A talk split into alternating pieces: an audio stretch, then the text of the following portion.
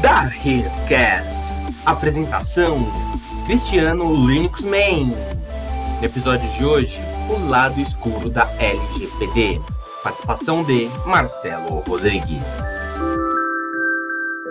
Amiguitos e amiguitas da, da rede do Papo Precisa de Mim, claudeiros, claudeiras, devopeiros, devopeiras.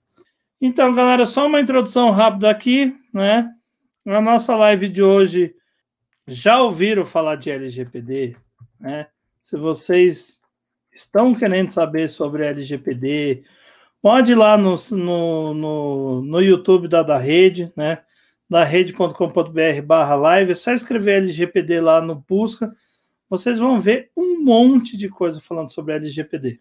Nosso objetivo aqui é realmente tratar este carinha aqui, o lado obscuro da LGPD. Tratar de coisas que ninguém quer falar, ninguém quer saber, né? Entre aspas, que é negligenciar o negócio. Nós trouxemos um convidado aí, o Marcelo Rodrigues. Ele atualmente é Data Protection Officer na Everest. A empresa, empresa, sabe? A empresa que tem 50 milhões de empresas no grupo, que na verdade o, o grupo maior é NTT Data, né? Então o Marcelo veio aqui, ele tem um pouco de experiência no assunto, um pouco, um pouco, né? Então a gente vai conseguir discutir. Então, vamos trazer ele aqui. Oi, gente, tudo bem? Tudo jóia? Somos aqui, aqui né, seu Marcelo? Só tá esperando ver. Hoje eu quero hoje eu quero assim, cara. Eu vou ficar escondidinho aqui e eu apareço para interromper. É isso aí. É, enfim, me interrompa mesmo, tá? Para tá. mim é uma satisfação. Então, é uma coisa que eu acho que é, é importante a gente falar, assim, né? a gente a, a, ideia aqui é escancarar um pouquinho as vísceras, né? Não só do tratamento de dados, mas de tudo que tem aí por trás da LGPD, enfim, de todas as dificuldades administrativas que as empresas vão enfrentar aí, né? Então, assim, um ponto que eu acho super importante, que até é, até em alguns debates com algumas pessoas da área, né, é, a gente discutiu bastante isso, né, ou seja, é, aqui tem um conceitinho jurídico, eu vou explicar por cima, porque eu sei que o nosso público não é jurídico, a gente tem um público maior de TI do que jurídico, né, mas é um pouquinho da atuação do mindset, do cara que está na empresa, né, então, assim, a gente tinha, antes da, da LGPD, né, nós tínhamos, existia esse cenário do princípio da legalidade, né, que, que é esse princípio da legalidade? Ele vale tanto para o direito público quanto privado, né? Então, antes da LGPD, a gente, assim, eu vou falar antes da LGPD porque eu vou interpretar esse princípio de acordo com a LGPD, tá? Então, é, antes da LGPD era essa regra, né? O agente público só pode atuar nos limites da lei. Então, um exemplo prático: o guarda só pode te multar se você é, fizer uma transgressão de trânsito, né? Polícia só pode te prender se você cometer um crime, né? Então, isso, ok, princípio da legalidade, direito público, né? E no direito privado é um pouquinho diferente, você pode fazer tudo que a lei não te proíbe. Então, isso é uma coisa, é um princípio geral que vale para todas as áreas, né? Mas aí o que, que aconteceu? Veio a LGPD. E no tratamento de dados, o que, que aconteceu? a gente tinha as empresas que tratavam os dados pessoais como elas queriam, né? E hoje elas só podem fazer o que a lei determina que, eles, que ela faça, né? Então a gente começa a ter aqui esse primeiro, assim, esse primeiro percalço, esse primeiro problema, que é o seguinte: é você fazer uma alteração no mindset da empresa que trata os dados, né? Isso é muito complicado. Por quê? Porque a, aquela empresa ela não começou a tratar dados em 2018, quando a LGPD foi aprovada, ela começou a tratar dados desde sempre, né? Então, eventualmente, tem muitas pessoas que fazem coisas há 23 anos, há 40 anos e não querem mudar por causa de uma lei, né? Então, essa, esse é um primeiro problema que eu entendo, porque assim, você ter uma legislação que fala de tanta coisa que tem a ver com, assim, tem, tem envolve tantas áreas que tratam dados, né? Porque hoje em dia todas as empresas tratam dados praticamente, né? Então, assim, você está ali com é, envolvendo muitas áreas de muitas empresas, né? Então, isso envolve realmente uma mudança de mindset para tanto para o board executivo da diretoria, quanto para a gerência, líderes e o próprio cara que está no projeto, e isso é muito difícil. Então, eu já ouvi casos, não, não internos da Everest, mas em grupos que a gente tem aí de DPO, que nós participamos, né? de chegar a pessoa, o responsável por dados, falar: olha, você tem que tratar os dados dessa forma. Aí eu, o diretor respondeu e falou: não, mas eu nunca tratei assim, não vai ser agora que eu vou tratar. Então, então é uma dificuldade muito grande, né? Você, existe uma resistência muito grande a esse tipo de, de procedimento, porque mudou o operacional das empresas em tese, né? Então, e das empresas de tecnologia mais, porque é, o foco ali é o tratamento de dados dos seus clientes, dos seus usuários finais, né? Então, acho que esse é o primeiro ponto assim de atenção, né? Porque aquele cara que trata os dados ali na ponta no projeto, ele tem que ter muito mais cuidado do que antes da LGPD, né? Ou seja, ele não pode é, compartilhar os dados com terceiros, ele tem que ter metodologias de cibersegurança, segurança da informação e frameworks, é, se possível até mais especificados, como ISO e outras certificações, para quê? Para que aquela informação fique dentro do cliente, fique dentro da empresa, né? Então, isso é, é bastante, acho que assim, é bastante discutível aí, né? Então, eu vou seguindo aqui para a gente não, não atrasar no horário. Vamos falar um pouquinho. Essa parte todo mundo já sabe, vocês, quem não é da área já leu nos jornais. É uma parte assim você fala, Marcelo, mas é a primeira lei que tem penalidade no Brasil? Não, não é. A gente não, não é, né? Nós temos o Marco Civil da Internet, que é uma lei que já previa penalidades por descumprimento e que estabelecia diretrizes gerais aí sobre questões como é, provedor de sistema, provedor de nuvem, provedor de hospedagem, provedor de e-mail, né? Algumas obrigações específicas, mas a LGPD é a primeira lei de proteção de dados que tem uma autoridade fiscalizadora, né? Então, o que, que isso significa? Que você não tem só penalidade estabelecida, você tem um órgão que regulamenta a aplicação dessa penalidade, que é exatamente o que o Cris estava falando no começo, as penalidades começam a ser aplicadas a partir da semana que vem, né? Ou seja, a partir de agosto, né? Então, isso é assim, quem está regularizado está um pouquinho mais tranquilo, mas existe muita especulação também. Ah, a autoridade vai chegar aplicando, penalidades. Outros falam, não, a autoridade vai chegar e vai instruir, depois aplicar penalidades. A verdade mesmo é que, assim, no, no fim do dia, que a gente só vai saber quando a autoridade começar a aplicar penalidades. Então, essa é esse é o ponto inicial, assim, que eu acho que é importante, né? E as penalidades são muito altas. A gente tem desde a advertência, que aquela advertência para um, eventualmente nem é um data breach, o que você tem é uma vulnerabilidade que não gerou nenhuma consequência em termos de tratamento de dados. Então, ali, nesse caso, você teve uma vulnerabilidade por uma hora que deixou alguma coisa pública e não podia deixar, e logo você percebeu, tirou do ar. Isso não teve nenhuma consequência em termos de terceiros não autorizados acessar aquela informação. A autoridade pode me falar: olha, você vai levar uma advertência aqui, você tem um prazo aí de tantas horas, geralmente são em horas os prazos para correção, e você corrija isso e tal, né? Agora, se é aquela empresa que não tem nenhuma métrica de tratamento de dados, uma empresa que eventualmente já fez vários vazamentos e tal, aí sim pode ser aplicada uma penalidade financeira, né? Eu sei que esse range aqui é muito alto, né? 2% do faturamento limitado a 50 milhões por infração. Marcelo, como que a NPD vai saber o que aplicar em termos de, aí, de penalidade? Pode ser 100 reais, pode ser um milhão de reais, pode ser 50 milhões, várias vezes por diversas infrações, né? Então, aqui eu sempre comento o seguinte, que essa penalidade, na verdade, ela é calculada com base no que, que acontece. Então, por exemplo, se, você, se a NPD verifica que é uma empresa que tem um assessment bem feito, tem ali um monitoramento de todos os, os procedimentos de tratamento de dados, tem um DPO, tem, uma, tem métricas de segurança da informação, de privacidade e proteção de dados, e aquilo foi um vazamento pontual e que não afetou tanta gente, então pode ser que a penalidade seja um pouco reduzida. Se for eventualmente uma empresa recorrente em termos de vazamento, já vazou várias vezes e inúmeras vezes aí os dados passaram por onde não devia, então você a probabilidade é que a penalidade seja maior, né?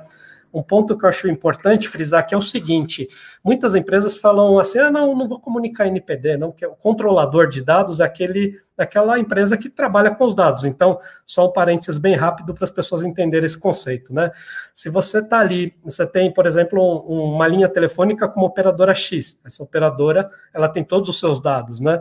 Então, esses dados, eles são. É, ela, a operadora vai ter seu nome, telefone, RG, CPF, e por que, que ela tem esses dados? Porque ela precisa te prestar um serviço, certo? Então, ela é controladora dos seus dados. Se algum dia vem um hacker, faz um, sei lá, faz qualquer operação, um zero day naquele banco de dados, deixa o seu dado num lugar onde não devia, numa deep web, num lugar público.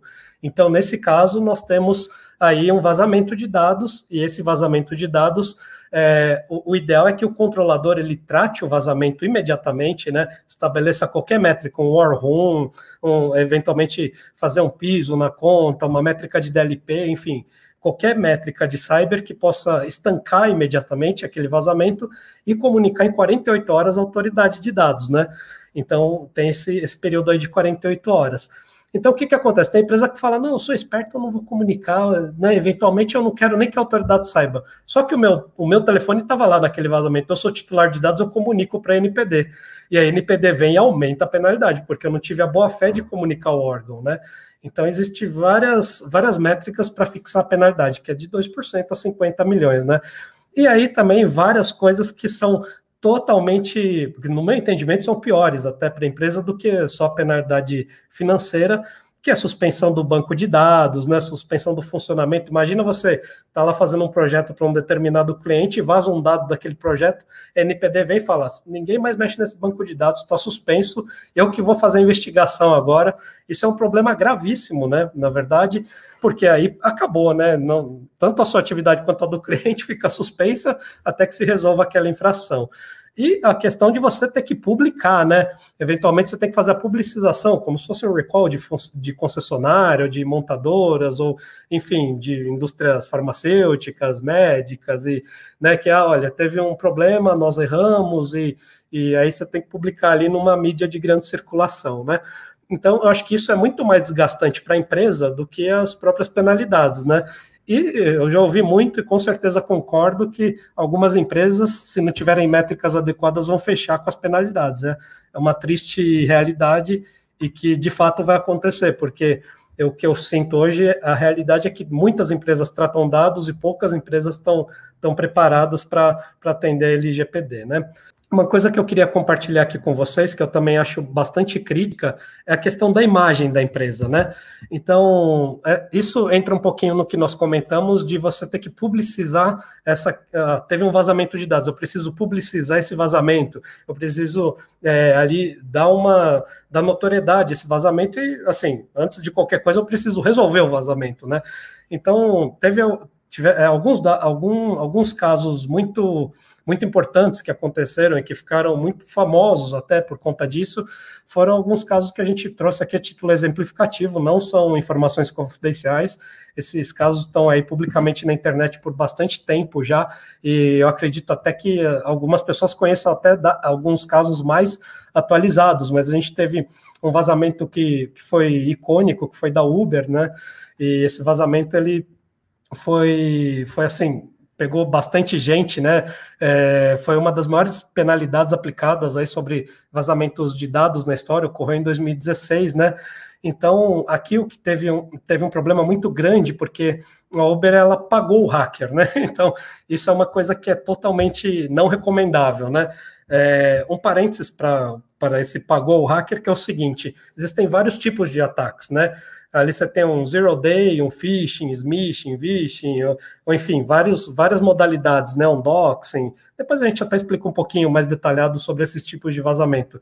Mas o que, que acontece? Quando você tem essa, essa criptografia do seu banco de dados. Eu, geralmente o hacker, eu já vi alguns vazamentos na, na minha carreira profissional, né?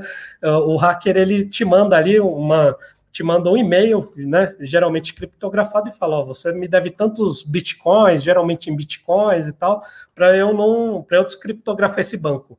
Quando você paga, é uma coisa que acontece, você vira um alvo, né? E geralmente não é o melhor caminho. O melhor caminho é você recuperar os seus dados, seja por um, um backup na nuvem, um backup seguro que você tenha, e restabelecer a sua rede, eh, tentando corrigir aquela vulnerabilidade, né? É, um, um, que é muito comum, o Zero Day nesse caso, né? Que é aquele tipo de ataque que o próprio desenvolvedor não sabia daquela vulnerabilidade. Então, ele vai e ele explora aquela vulnerabilidade, que é a atividade principal de todos os hackers, né? Explorar vulnerabilidades, e aí ele entra por essa, por essa porta, né? Uma porta aí que ficou aberta no, na, na época de desenvolvimento e criptografa o seu banco de dados. Então, o ideal é que você descubra qual é essa vulnerabilidade, conserte e restabeleça daqui para frente um, um parâmetro melhor aí, né? Um outro caso que ficou bastante conhecido foi do, da, da, empresa IP 2019, uma empresa brasileira. Todos eles ainda não, não estavam, né, aqui, a única brasileira é a IP, né, nesse caso, mas aqui já existia a lei de proteção de dados, mas como a gente falou, ainda não existia a aplicação de penalidades que começa agora na próxima semana, né? Então, no, na, no caso da IP também, foram 1 milhão e 200 mil pessoas que tiveram os dados vazados numa promoção que eles fizeram, chamava-se na época promoção IP, e o que aconteceu foi uma API, né? Teve uma API que é, foi uma, um, um domínio que estava numa API, e ela poderia ser explorada, essa API foi explorada de fato por um ID brute force, um ID spray, e a partir daí é, houve uh, o acesso indevido de informações é, de pessoas que estavam participando daquela promoção, né? Então, no final também houve uma a, a, a, campanha foi encerrada, houve um, não houve assunção pública, né, dessa desse problema, mas teve houve esse vazamento de dados aí que foi amplamente é, noticiado pela mídia. Esse aqui do Facebook é um, é um caso muito muito icônico também de vazamento de dados. A gente tem aí um documentário no Netflix, quem não viu vale a pena ver, que é a questão do Cambridge Analytica, né? Esse caso ele foi um caso que também explorou aí o que eles fizeram e muita gente conhece a história até mais profundamente do que eu. É, houve um trabalho de, de, assim de caracterização, né? Ou seja, um trabalho de, é, de análise, estudo dos perfis da, dos eleitores nos Estados Unidos. E aí o Facebook conseguiu trabalhar aqueles eleitores que não tinham uma opção nem A nem B estavam indecisos para um determinado candidato, né? Ou seja, um tratamento de dados tão aprimorado que conseguia identificar a preferência política daquela pessoa e a partir dessa preferência política é, fazer ali onde que quais são os condados que eu preciso trabalhar para ter é, x ou y candidato eleito de uma forma mais fácil, né? Então, muito é muito interessante esse documentário, vale a pena assistir e também foi atingiu 87 milhões de usuários, enfim, uma técnica que foi aplicada depois em várias outras várias outras candidaturas é, aí, inclusive no Brasil, né? É, aqui, inclusive, é, é, interessante porque a Cambridge Analytica, é, necessariamente dita, era uma, era uma empresa terceirizada de consultoria e que prestava serviços, né? Assim, é, é, lendo e fazendo uma análise crítica dos dados do Facebook, né? Então, e se vocês assistirem um documentário, vocês vão ter até o depoimento das pessoas que trabalhavam, é muito bacana, vale a pena, né? Acho que, assim, de todos esses que estão aqui, o da Dell foi o mais ético possível, ele foi um, um vazamento de dados também que pegou aí 100, é, 100 mil dados sensíveis de, de funcionários, né? E teve aí é, uma, um vazamento de hashes e tal. Então, eu achei muito interessante, porque quando eles identificaram, na hora, eles já fizeram é, o bloqueio desse vazamento, né? E tentaram fazer ali procedimentos para que não houvesse consequências maiores. E uma coisa que eles fizeram que eu achei muito bonito, eles admitiram essa falha e investiram em políticas de segurança. Isso é, para mim, assim, é, é, o ícone da empresa correta, né? Então, uma empresa ética tratou os dados, houve um vazamento, foi um caso isolado e eles, né, administraram esse vazamento e reformularam as políticas aí de segurança. Achei foi realmente muito uma empresa muito correta nesse sentido, né? E teve esse também do Google Plus, que, é, que foi, na verdade, até hoje o Google, o Google não admite esse vazamento, mas foi uma publicação que saiu no The Wall Street Journal, né? E que foi um vazamento que envolveu 500 mil usuários entre 2015 e 2018, né? Então, o, o, que se diz é que os usuários dessa, dessa operação, desse Google Plus, eles ficaram expostos à rede, né? Mas a, o Google nunca admitiu isso e depois de, em 2019, ele descontinuou a operação desse aplicativo, mas também se estima que, que tenha havido um passeio aí, entre aspas, indevido dos dados de, dos usuários pela Deep Web, enfim, em vários lugares que nós já sabemos aí, né? Então, o que que acontece? O que que tudo isso significa? Eu acho que é um ponto que é bastante assim delicado para as empresas, né? Você tem lá a imagem da empresa sendo sendo exposta, mas assim, na minha opinião, o que é o correto é a empresa assumir o erro, né? Então chega, ah, nossa, mas isso vai desvalorizar a marca. É melhor do que a empresa não assumir e ficar uma coisa que depois assim o mercado saiba e a empresa não assuma, né? Então assim, o, o drive, o default que eu sempre uso nos treinamentos, nas palestras e assim, até na própria operação, né? Sempre é, a primeira coisa é remediar o incidente, né? Ou seja, estabelecer o que for necessário em métricas ali de cyber, de, de, de segurança da informação e tal, e você atuar na, assim, na correção do incidente. Depois disso, vem, atualiza uma política, atualiza procedimentos, mas diga ao mercado o que aconteceu, seja uma empresa transparente. Isso é um marketing para sua empresa, ao contrário do que parece, é um marketing para sua empresa, porque é uma empresa séria, que foi exatamente o que fez a Dell aqui nesse caso, né? Então, é, um, um, ponto também que eu acho que é bastante negativo e que eu acho que todo mundo que está aqui nessa Marcelo. live já pode. Oh, fala lá, Cris, diga lá. Vamos lá, volta lá para o slide anterior lá. Vamos só para a gente matar uma, só para a gente matar no outro. Opa, vamos lá. Isso aí, ó. É, para a gente matar algumas coisas aqui, que senão vai ficar bastante coisa aqui para o final. Tá é, bom, o, o Valber perguntou aqui, e você falou lá, é, inclusive, é, é a resposta que, que mais cabe aqui, que ele pergunta, né? A empresa que não realizar o tratamento de dados considera os dados, consideração, a LGPD é pagar para ver? Muitas empresas, infelizmente, estão com essa mentalidade. E é aquela. A lei está ali, né? 2%, sim, 2% do faturamento. Se isso. Se, se criar jurisprudência e você for autuado e a multa vier, cara, é aquela. Inclusive, ao, teve, tem pessoas especializadas na área também que, tipo assim, cara, infelizmente é aquela. Tá na sua escolha. Investir. É, exatamente. É, tá, sim, tá, sim. Na, tá na sua escolha. Tipo assim, isso vai afetar o seu negócio? Uhum, sim, sim.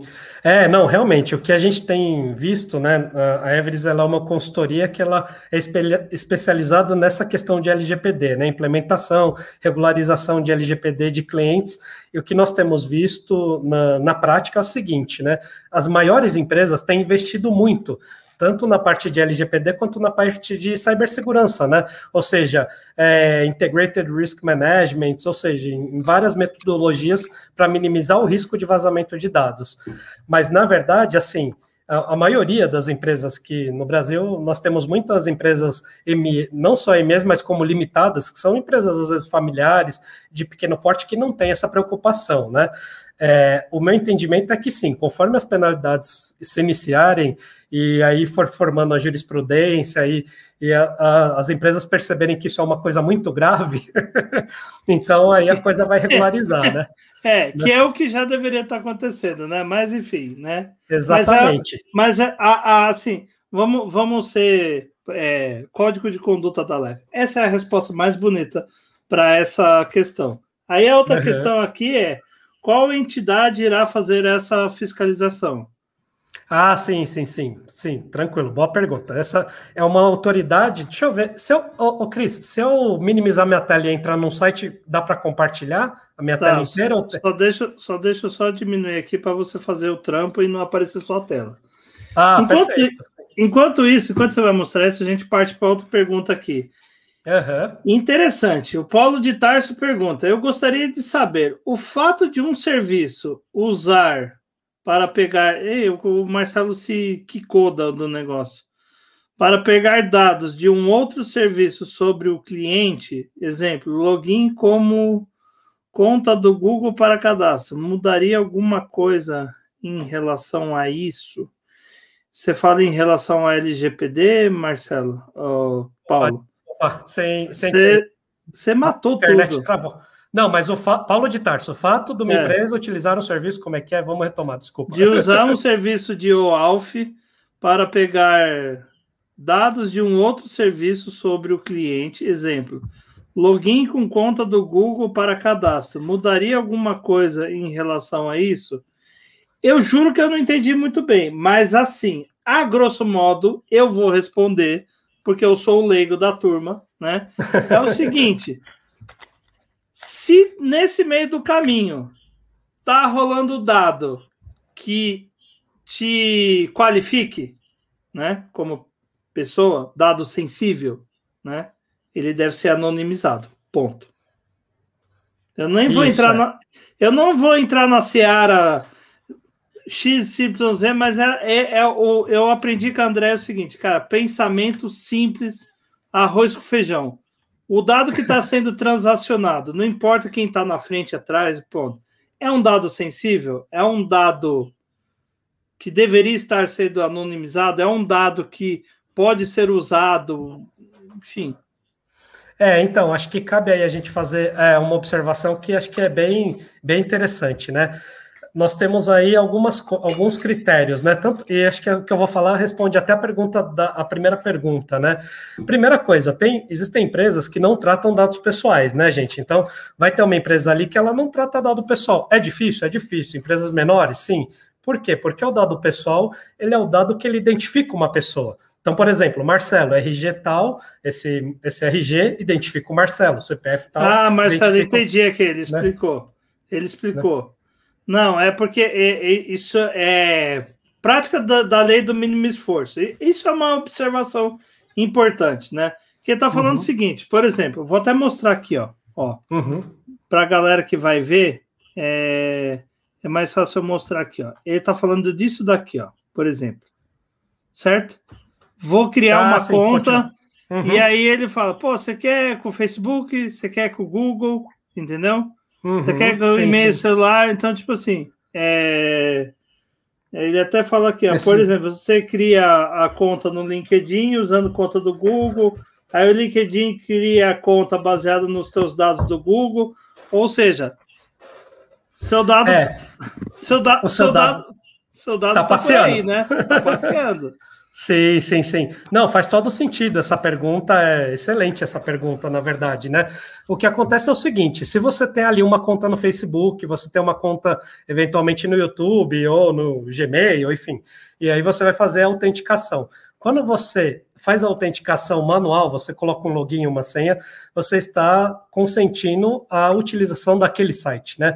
Agora, se você faz um login compartilhado, você está permitindo que aquela outra aplicação entre nessa nessa sua nessa sua, né, por exemplo, o Facebook, que você está permitindo ali que a sua senha e login seja utilizado, por exemplo, pelo iFood, que foi o exemplo dele. Isso é possível, mas o que eu entendo é quando você clica nessa, nesse login terceirizado, você dá o seu consentimento para esse compartilhamento de dados, né? Então, eu entendo que sim, que é legítimo, mas assim, eu particularmente eu não faço isso, tá? Geralmente, até porque isso pode realmente gerar aí uma, uma troca de informações entre eles, e aí fica sempre o que a gente já, já sabe, né, gente? Poxa, um exemplo prático aconteceu aqui em casa outro dia. A minha esposa ela é palmeirense, né? e ela estava falando, a gente estava em casa e tal. Ela falou: oh, Marcelo, eu vou levar o meu o Antônio, que é o nosso filho, no, no Palmeiras, no Palestra Itália. Ela abriu o Facebook dela pelo celular, né?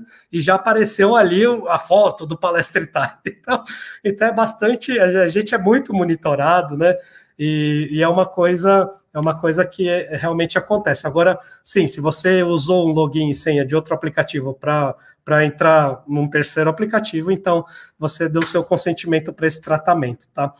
É, com relação às empresas, né? As empresas, sim, a maioria se, tem se adequado às grandes, as menores não, não tem, não tem sido uma realidade.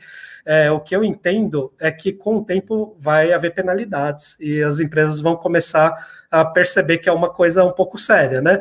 E, por exemplo, um exemplo que. Ah, Marcelo, você fala, fala e não dá um exemplo. Vou dar um exemplo, aconteceu comigo aí faz uns 20 dias isso. Eu tenho, eu sou uma pessoa que tem pressão alta, né? Tomo remédio para hipertensão há alguns anos e alguns anos eu tenho, eu vou na mesma farmácia, né? Aqui do lado de casa é uma farmácia de uma marca X, e eu vou lá. E aí, num dia desses, a moça perguntou para mim: o senhor já ouviu falar da LGPD? Eu falei, ah, já ouvi sim, um pouquinho. Ela falou: então você não pode pôr o seu dado aqui, biometria, para eu te dar um desconto? Então, assim, o que, que existe por trás disso, né? Ela não vai, assim, atender o princípio da legalidade, ou da, da transparência, que é chegar para mim e falar, você não pode pôr seu dedo aqui, que eu vou fazer uma, uma promoção para você na Black Friday, vou passar os seus dados para o meu parceiro comercial, você vai receber um monte de spam, né? Porque é isso. Não, aí ela te fala, não, então, não quero e tal, né? Então, inclusive, farmácias em geral é um problema crônico. A gente já teve até um processo no ano passado que a pessoa processou realmente é uma rede de farmácias porque ela queria fazer comprar o medicamento sem dar o CPF, né? Você vai na farmácia para comprar uma dipirona, olha, eu quero é, não, seu CPF, não, não quero dar. Então, eles não tinham o procedimento para cancelar a venda, né? Então, isso é totalmente irregular, inclusive é crime, né? Você não, não pode deixar de atender uma demanda, se a pessoa tem ali o dinheiro e tal, você não pode se recusar, é um crime de consumo, né? Então, é, é bem complicado, tá? É, mas eu acho que sim, com, com o tempo as empresas vão acabar se adequando, aí seja por bem ou por mal, né? Então, ô Cris, quer voltar para a apresentação para a gente ir rapidinho, senão não vai dar tempo de terminar aqui. Mas assim, sempre interrompam, porque eu acho que é bem produtivo, né? Aqui eu vou, vou ligar aqui. Opa, olha lá, quer, será que subiu, Cris? Não sei, que agora ficou na tela só no PPT. será que foi? Só vai, só vai. Firmeza. Então, assim, gente, assim, fadiga nos opt-ins. Isso é uma coisa que é, assim, é um problema, tá? Na LGPD esse aqui é o famoso não li aceito, né? Muita gente faz isso, ah, entra no aplicativo, pá, ah, ah, não, só quero, eu só quero baixar uma coisa, só quero, só que assim, eu sou um cara chato, eu leio, geralmente eu leio e mesmo sabendo que aquilo é imutável e que se eu, se eu não quiser eu não aceite, né? É, eu leio e um exemplo interessante que houve aqui foi uma startup dos Estados Unidos que no ano de 2020 ela fez uma, ela fez uma, um experimento. Ela colocou no meio da sua política de proteção, de privacidade e proteção de dados, ela escreveu quem mandar um e-mail para esse endereço aqui vai ganhar 100 dólares, né? E aí publicou lá o aplicativo e durante seis meses ninguém leu. Demorou seis meses para alguém mandar um e-mail para aquela caixa, né? Então, isso é a prova, assim, imagina, nos Estados Unidos, que as pessoas têm uma preocupação até um pouco mais aprofundada sobre o tratamento de dados, né? Houve essa, houve essa questão. Imagina eh, em países que, que não têm essa preocupação, né? Que não tem a cultura de preocupação com dados, né? Então, isso é, é um ponto também bastante que, assim, no meu ponto de vista, não é nem só por conta da LGPD, é um, é um problema cultural do brasileiro, né? Não ler e assinar. Então, eventualmente isso gera um problema, porque você vai lá, você clica no serviço, ok, eu quero o serviço, e de repente você desinstala o aplicativo e continua recebendo spams, né? Então, esse receber spams que eu acho que é o que, que a empresa, qual que é a regra de ouro? A empresa ela tem que garantir o seu opt-out, né? Então, se você tem facilidade para entrar, você tem que ter facilidade para sair. É uma coisa que a gente sempre comenta, porque é bastante, é bastante importante isso, né? A empresa não pode chegar e falar, olha, Agora você tem que pagar uma guia e preencher 300 formulários para sair aqui do meu, do meu sistema, né? Então, bastante também é um ponto que eu acho que é que vai melhorar aí conforme rolar a aplicação da lei, né? E aí, uma coisa que eu acho também que é bem crítica, né? É, imagina você, você está lá numa empresa grande, trabalha na empresa, a empresa mexe com, informações de terceiros e tal de repente teve um vazamento de dados. E aí a lei fala que você tem que notificar, né, tanto a Autoridade Nacional de Proteção de Dados, que ela está aqui, eu escrevi ela aqui, ó, nessa, nesse ponto, que é a agência, né, é, a, na verdade, não é, vocês desculpem até aqui a agência, a Autoridade Nacional de Proteção de Dados, né, é, foi um errinho aqui, mas ela é, é, o órgão que irá fiscalizar essa proteção aí, que irá fiscalizar o, o desenvolvimento do, das atividades de tratamento de dados e os titulares de dados. Então você imagina, tá lá na operação, de repente teve um vazamento, você tem que disparar 87 milhões de e-mails, ou 90 milhões, ou 100 milhões que seja de e-mails, de uma vez só para falar, ó, oh, teve esse vazamento para os titulares e para a autoridade e tal. Então, isso é lógico, né? Não é uma coisa positiva para a empresa, né? Se eu sou um usuário, já aconteceu comigo e com certeza já aconteceu com vocês também, ser usuário de alguma plataforma que já vazou dados, né? É, inclusive, depois a gente manda aqui, se, se for possível, é, até alguns sites que você consegue fazer essa pesquisa, sites normais, web normal aberta, né? Você consegue fazer essa pesquisa, tanto se houve vazamento do seu e-mail ou da sua senha, enfim é bastante normal. Mas é lógico, é uma coisa que, assim, você há uma descredibilidade ali, né, do tanto da solução ou da aplicação, né? E eventualmente pode acontecer até coisas que ataques que não são tão previsíveis, né? Como por exemplo, ransomware, malware, zero day doxing. O, o, tem alguns que estão muito famosos agora, né? Zero day é um que está muito super super famoso, assim. Ransomware e malware são são ataques um pouquinho mais antigos e que foram se aperfeiçoando nos anos, né?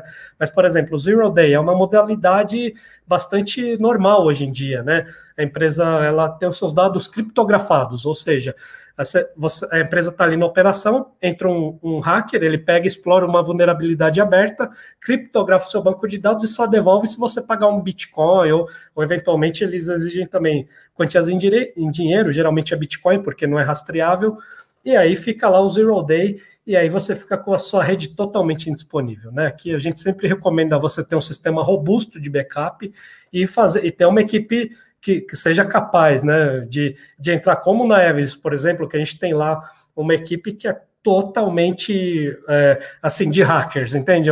Estabelece um war room e vai e faz os tratamentos, estanca aquela operação ali na hora e a partir de um backup já pré-definido começa a estabelecer a rede novamente, né? Esse aqui é o doxing, que também eu não sei se vocês já ouviram falar, que é aquela difamação da pessoa online, né?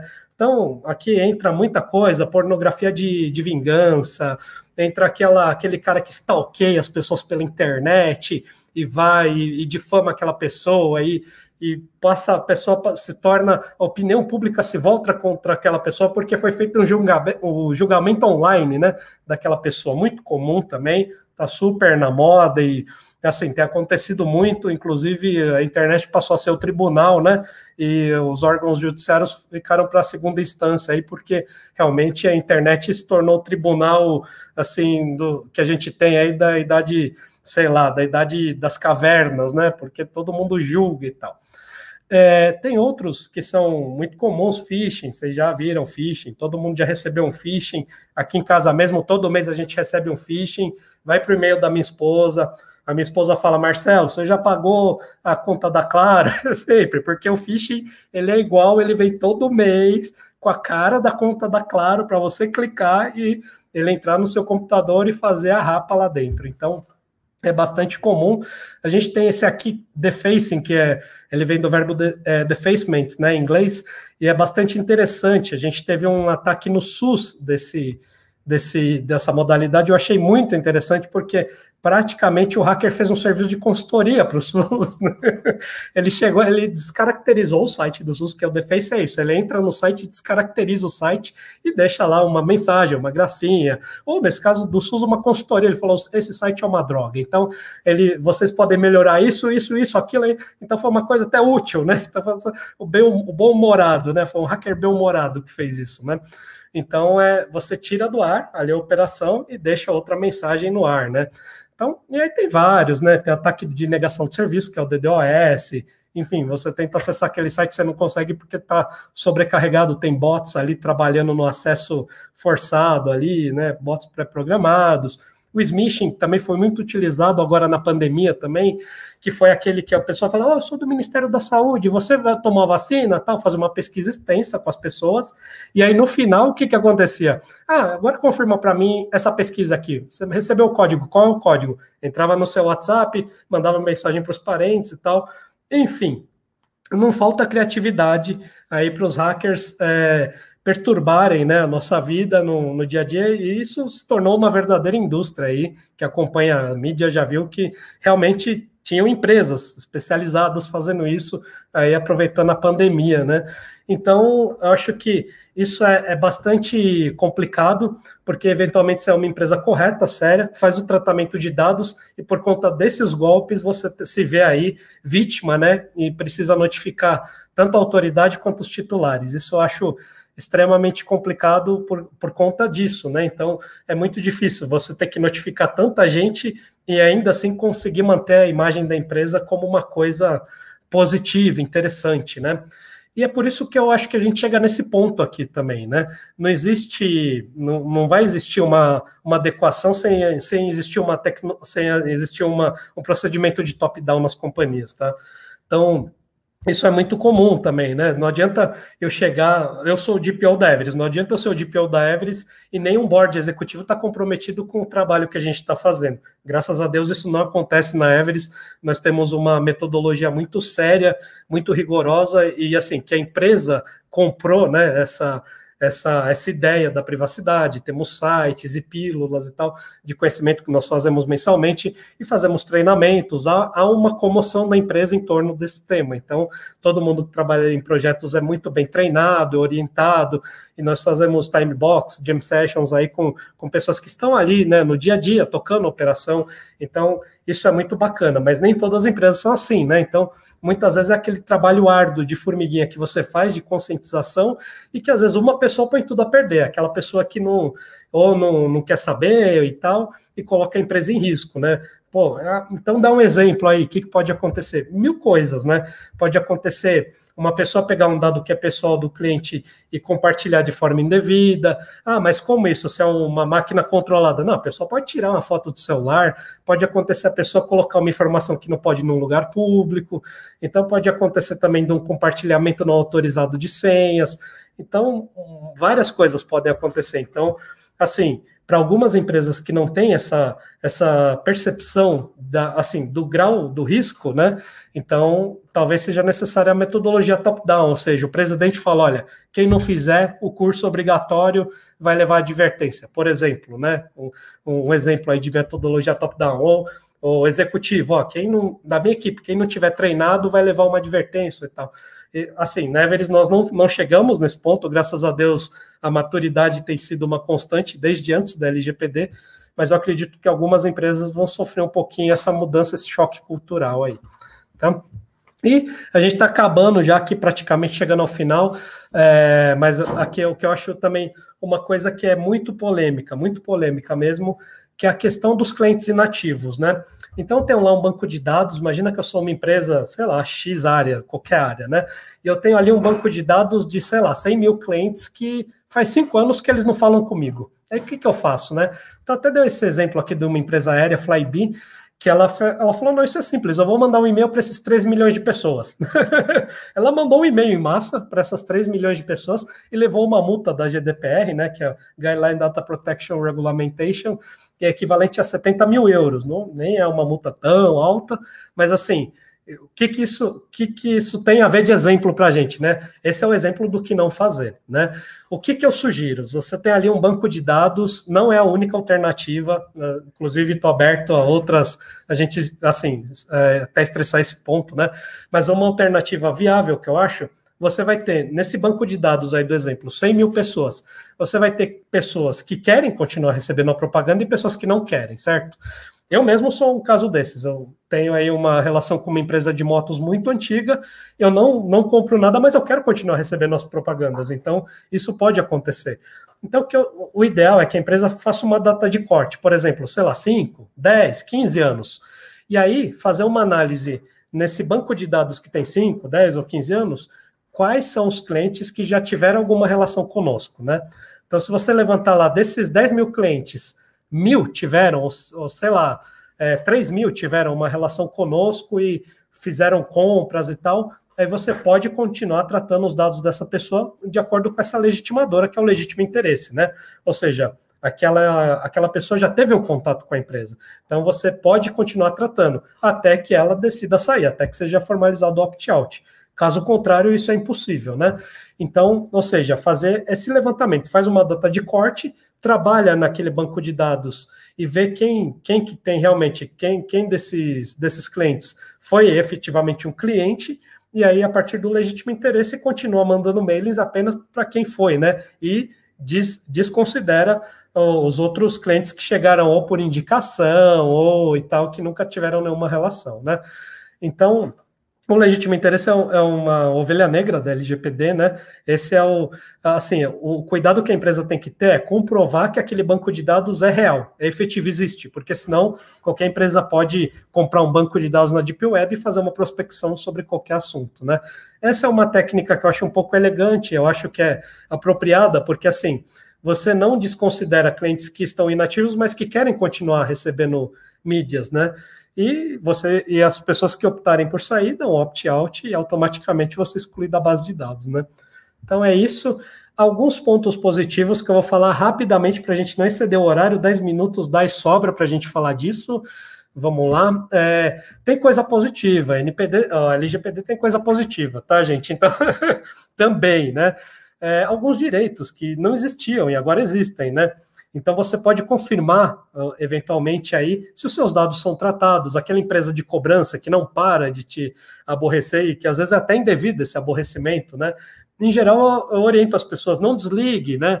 Pegue informações, ligue. Olha, ah, você está fazendo essa cobrança, então faça assim, tenha o máximo de informação possível. Eu quero saber, não vou pagar essa cobrança. Me fala qual que é o, CP, o CNPJ da empresa e o nome, né? E a partir disso você consegue fazer uma denúncia na Autoridade Nacional de Proteção de Dados, né? Lá na autoridade, você entrando no Google, ANPD, tem um canal de denúncias, você consegue, canais de atendimento, está escrito, entrando no site, está canais de atendimento. Clicando lá, você consegue fazer uma denúncia, confirmar, né? Falar, olha, essa empresa nunca tive relação, ela está me cobrando e tal. É lógico que se eventualmente a cobrança for devida, isso é eu estou fazendo um exemplo na cobrança e que pode acontecer outras coisas também, tá? Mas se a cobrança for devida, é lógico que você não pode ligar para o banco e falar, ó, para de tratar meu dado que eu não quero mais.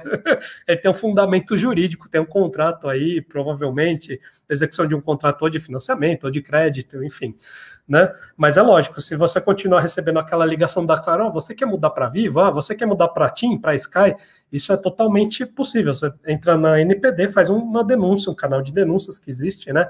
E aí você, a empresa vai ser investigada sobre esse tratamento, tá? Então você pode perguntar para a empresa se os seus dados existem, né? Assim, aliás, se os seus dados existem, isso ninguém tem dúvida, né? Quais dados que a empresa trata, esse acesso tem que ser livre. Se você mudar de casa, eventualmente, você pode pedir para a empresa atualizar os dados. Se você quiser revogar o consentimento ou quiser que aquela empresa, há muito tempo que você não, não trata mais, quiser a eliminação dos seus dados, você pode pedir também. Então, são, são direitos aí garantidos pela LGPD, né?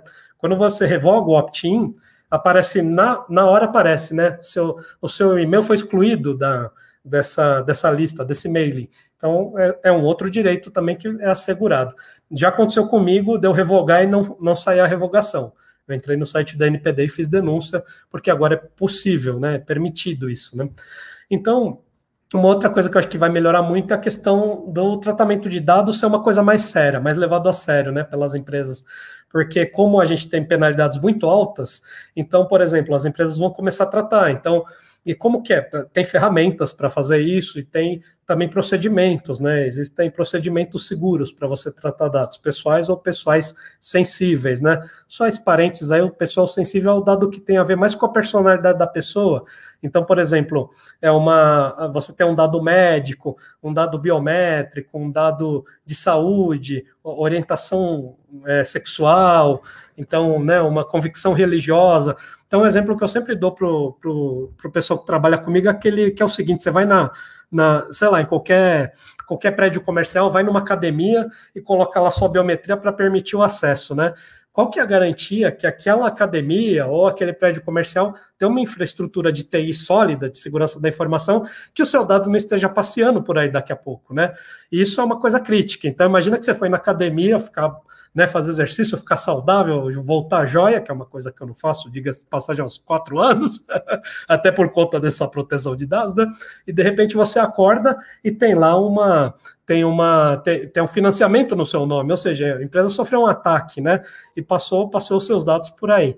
Então é bem, então acho que vai haver um investimento maior das empresas para aplicar melhor a LGPD, mas eu acho que isso vai vir depois que começar aí as penalidades altas e tal, e aí as empresas vão começar a dar esse start, né? Porque o brasileiro ele precisa desse start, né?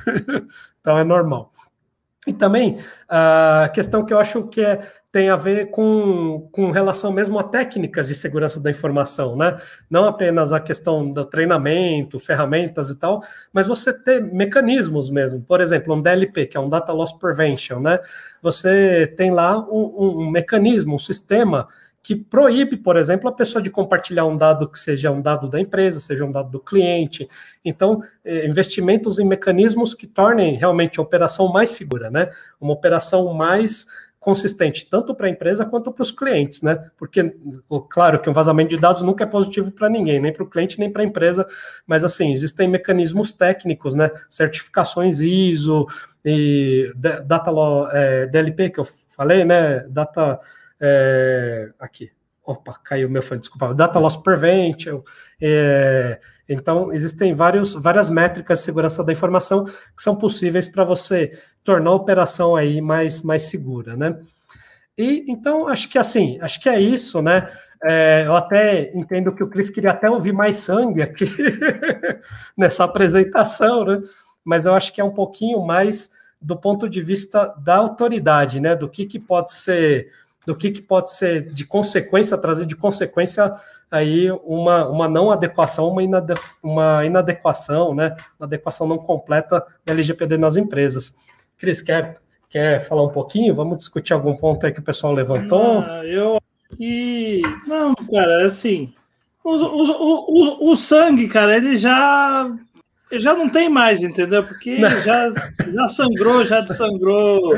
Eu dei um treinamento hoje de tarde, era uma, sei lá, umas 70 pessoas, né, da nossa equipe, de uma equipe interna de uma área nossa. Aí eu falei, vocês têm alguma dúvida? O cara falou, bom, agora eu não vou nem mais ligar meu computador, então não tenho dúvida, né? Porque não pode fazer nada, né? Marcelo, me corrija se eu estou errado. Enquanto nós, vou falar nós como empresa, pensando todo mundo como fosse empresa, né? Nós não tratarmos a, a anonimização dos dados, esquece, esquece. Ah, mas é chato, poxa, eu vou ter que criar um meio XYZ na minha aplicação para que quando entre o dado ele seja tratado da forma correta, ou os dados que já estão lá vão ser tratados de forma correta, não sei o quê. Sim, não tem para onde correr. Ponto. Não tem jeito. Uhum. Não tem jeito. É, é, é, essa. Esse é o ponto. Outro ponto importante, que a maioria do, do, dos comentários que tem aqui, que também faz muito sentido com nós, brasileiros, né?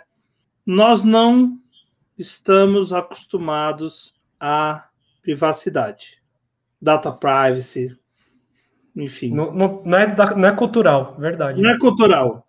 Uhum. Então, assim, ah, poxa, mas, cara, pense o seguinte: eu garanto que mesmo com a LGPD, o ano que vem você vai renovar o seu monitoramento do Serasa. Sim, sim, sim. com certeza, com certeza eu nem vou falar mais nada, entendeu? Tipo, eu só vou deixar vocês pensarem isso, entendeu? Tipo assim, Inclusive... alguém deve estar, tá, alguém deve estar tá assim. E vou falar mais, né? E vou falar mais. Eu tenho. Não, também. Eu tenho, por N motivos, mas assim, cara, olha o ponto que a gente chegou. Uhum. Né? De tipo assim, cara, de ser necessário, né? Você tipo... tem que pagar. Olha, olha. É, é absurdo mesmo. Não, olha o, não, isso é um absurdo. Olha o absurdo. Você paga para uma empresa vender os seus dados e cuidar dos seus dados. É louco, é louco, é. Realmente é. é... então, tipo assim, quando a gente fala de. E olha que a gente vende. É, eu não sei vocês, chat, e pessoas que estão assistindo, Cara, nós, eu e o Marcelo, a gente vem de marco civil da internet, né? Cara, é bizarro. É assim, se a gente pegar na, no, no, no sangue europeu, né? Aquela coisa fria, assim, cara, é bizarro o que a gente faz com, com, com privacidade, dado. Com dado, com privacidade. Cara, é bizarro, não tem o que falar. É bizarro. Então, assim, eu vou ser muito frio, né? Mas eu vejo que talvez a minha filha que tem seis anos agora, talvez ela quando tivesse assim, os seus 30 anos, ela vai ver coisas positivas que estão sendo feitas agora com o LGPD. E uhum. assim, eu posso, eu quero estar muito errado, mas é, é complicado, é, né? A, a, assim, gente, eu, eu sei, a lei é importante, todas as coisas, mas assim, eu também não quero entrar no. Um saca para a direita, o outro saca para a esquerda, também não quero entrar nessa discussão, mas assim, nós, temos, nós como sociedade, nós temos que mudar muito. Muito. Muito, muito. Amadurecer. Muito. Verdade.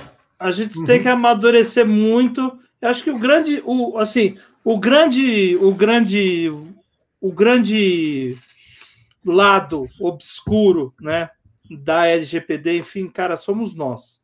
é a sociedade. A sociedade uhum. como um todo. Porque assim, anotem aí, vai, vão achar alguma desculpa para falar assim, não, mas isso que. Hum, cara, a gente tá. Quantas, quantas festas teve é, quando adiou, aí quando desadiou uma brigaiada na internet, que, cara, a gente Tudo tá vira vendo, polêmica. A gente tá vendo isso desde o quê? 2018? É, LGPD 2018, é. Uhum. A gente tá vendo isso desde 2018. Então, assim, é, infelizmente é isso. Assim, cara, tem várias coisas que é, eu, eu tava, tava inclusive é, perguntando hoje sobre é, atendimento de empresas que, tipo, é, se atende para perguntar, enfim, se sua passagem está ok, pode ser uma agência de, de, de, uma, uma companhia aérea, enfim, né? Como é que, como é que se está mudando o atendimento, se não está, então assim, tem é, diretriz para mudar o atendimento, mas assim, será que mudou o atendimento? Será que não mudou? Entendeu? Tipo, é uma coisa é, complicada. É, eu, eu falo que é, vamos esperar as cenas dos próximos capítulos, né? Eu não sei o Marcelo, Marcelo é da área, ele pode responder. É, quantos amigos dele já se transformaram em. Eu, não, eu tô brincando, tá? É, tinha advogado de porta de cadeia para advogado de porta de data center né? Data center. É, advogado. Não, virou a bola da vez. Bola da vez. É, a bola da vez agora, entendeu? Então, assim, é, gente, é, é difícil. É difícil. Inclusive, até queria complementar, achei muito importante que você falou da questão da anonimização. A gente tem na LGPD aí dois institutos que é anonimização e pseudonimização. Aí tem muita gente que pergunta o que é uma e outra. Então, assim, eu vou explicar de forma muito sutil e rápida, né? Anonimização, você vai lá, pega o dado e você aplica uma técnica no dado que você que fez, você não consegue desanonimizar, né? Então tem pessoas até que falam, não, hacker fala, não, isso não existe, tá? Você sempre consegue voltar e tal. Mas a pseudo é aquela que você desenvolve uma técnica que você, com a chave certa, você consegue retroceder. Ou seja, Marcelo Dias, CPF e tal, eu aplico ali uma técnica de, de é, desenvolvimento, né? E aí eu consigo criar uma chave que retorna, né?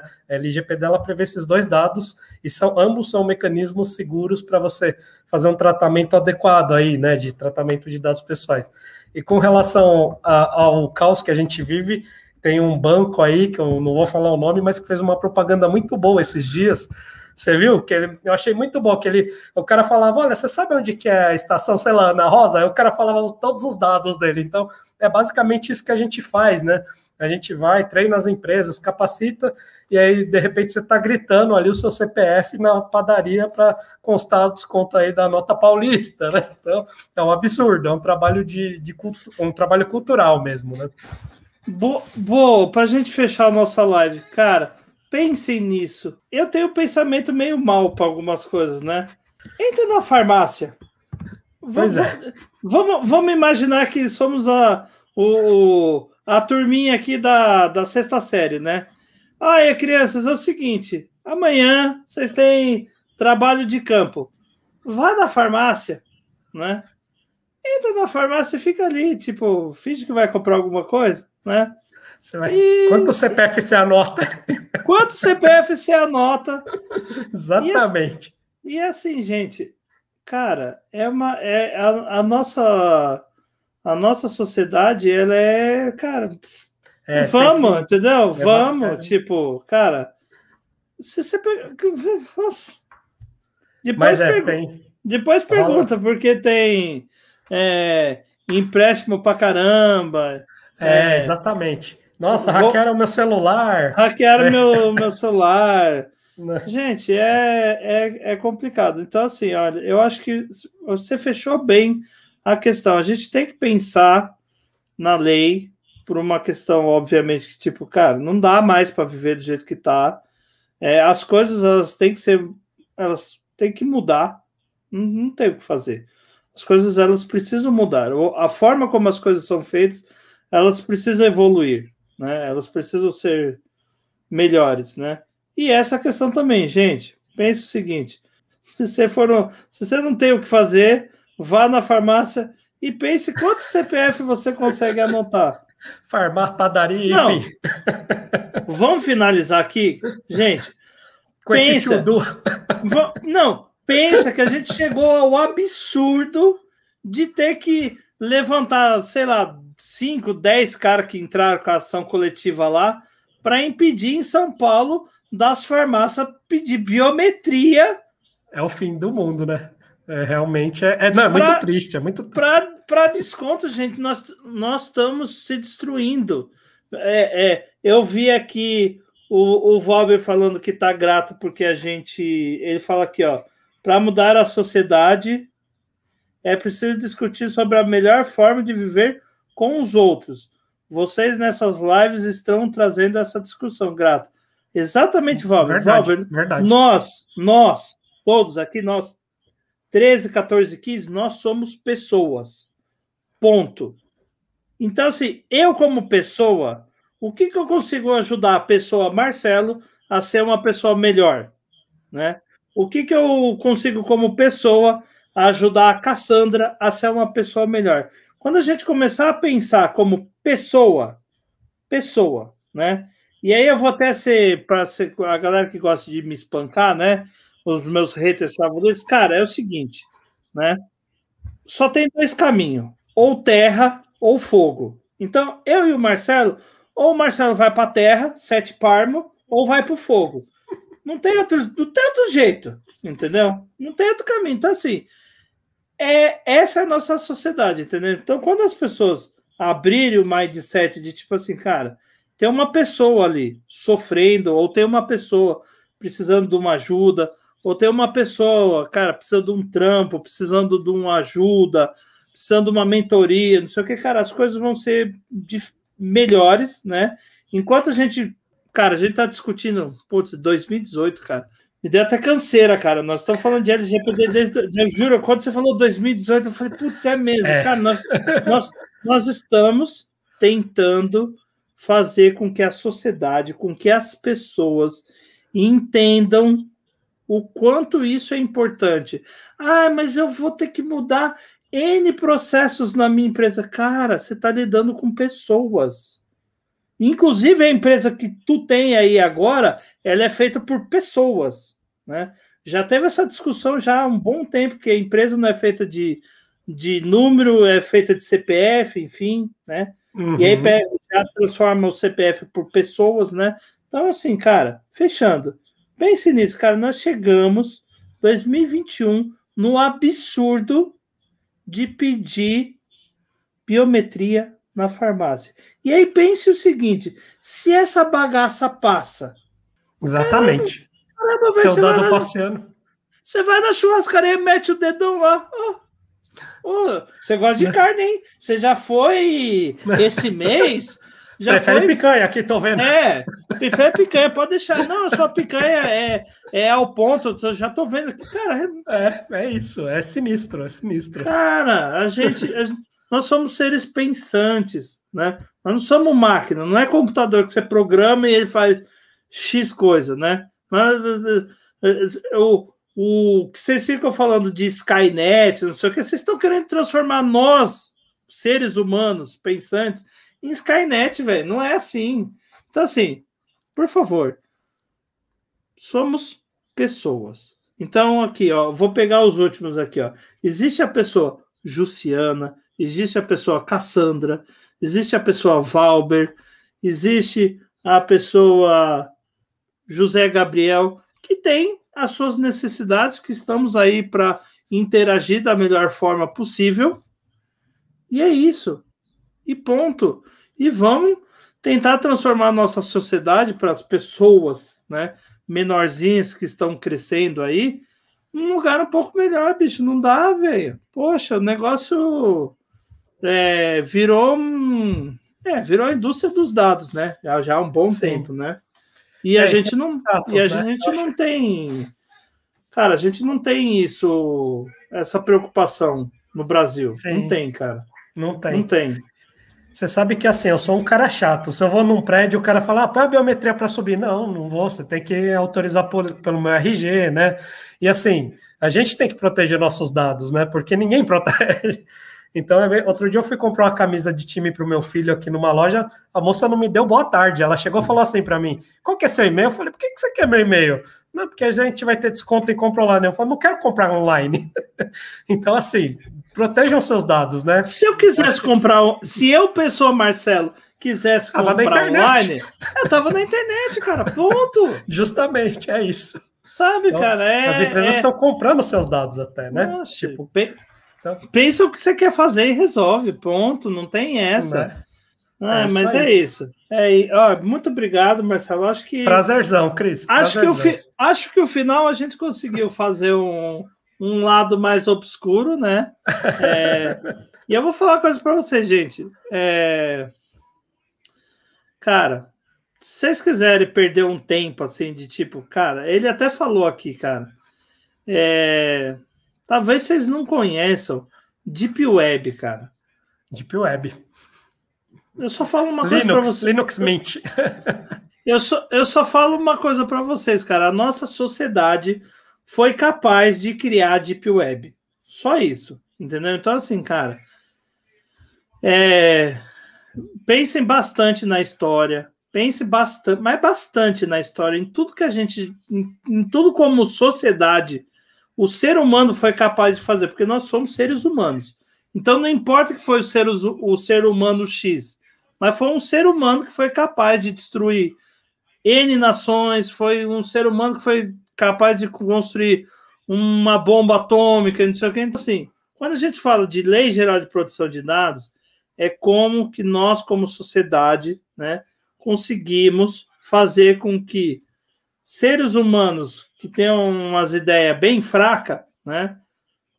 A gente tem um pouco de privacidade, a gente tem um pouco de, de cara, é, é, teve um TDC que uma americana quis tirar uma foto da minha filha, porque ela tava com a camiseta da, do, do TDC, a gente fez ela de mascote, não sei o que, ela era pequenininha, tinha dois anos. Aí a pessoa chegou para minha esposa, né?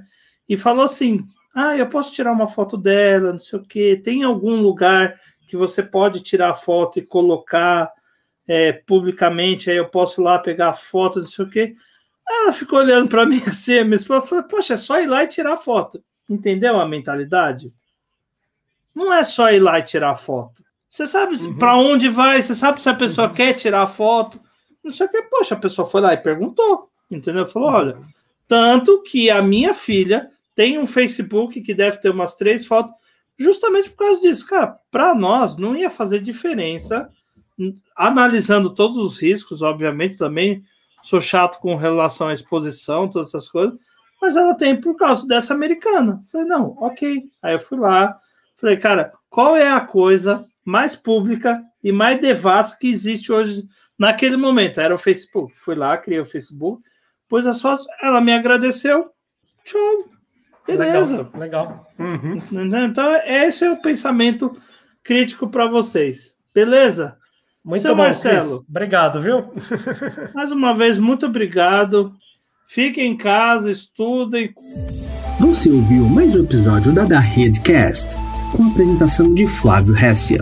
Acompanhe todos os episódios da Da Redcast nas principais plataformas de streaming.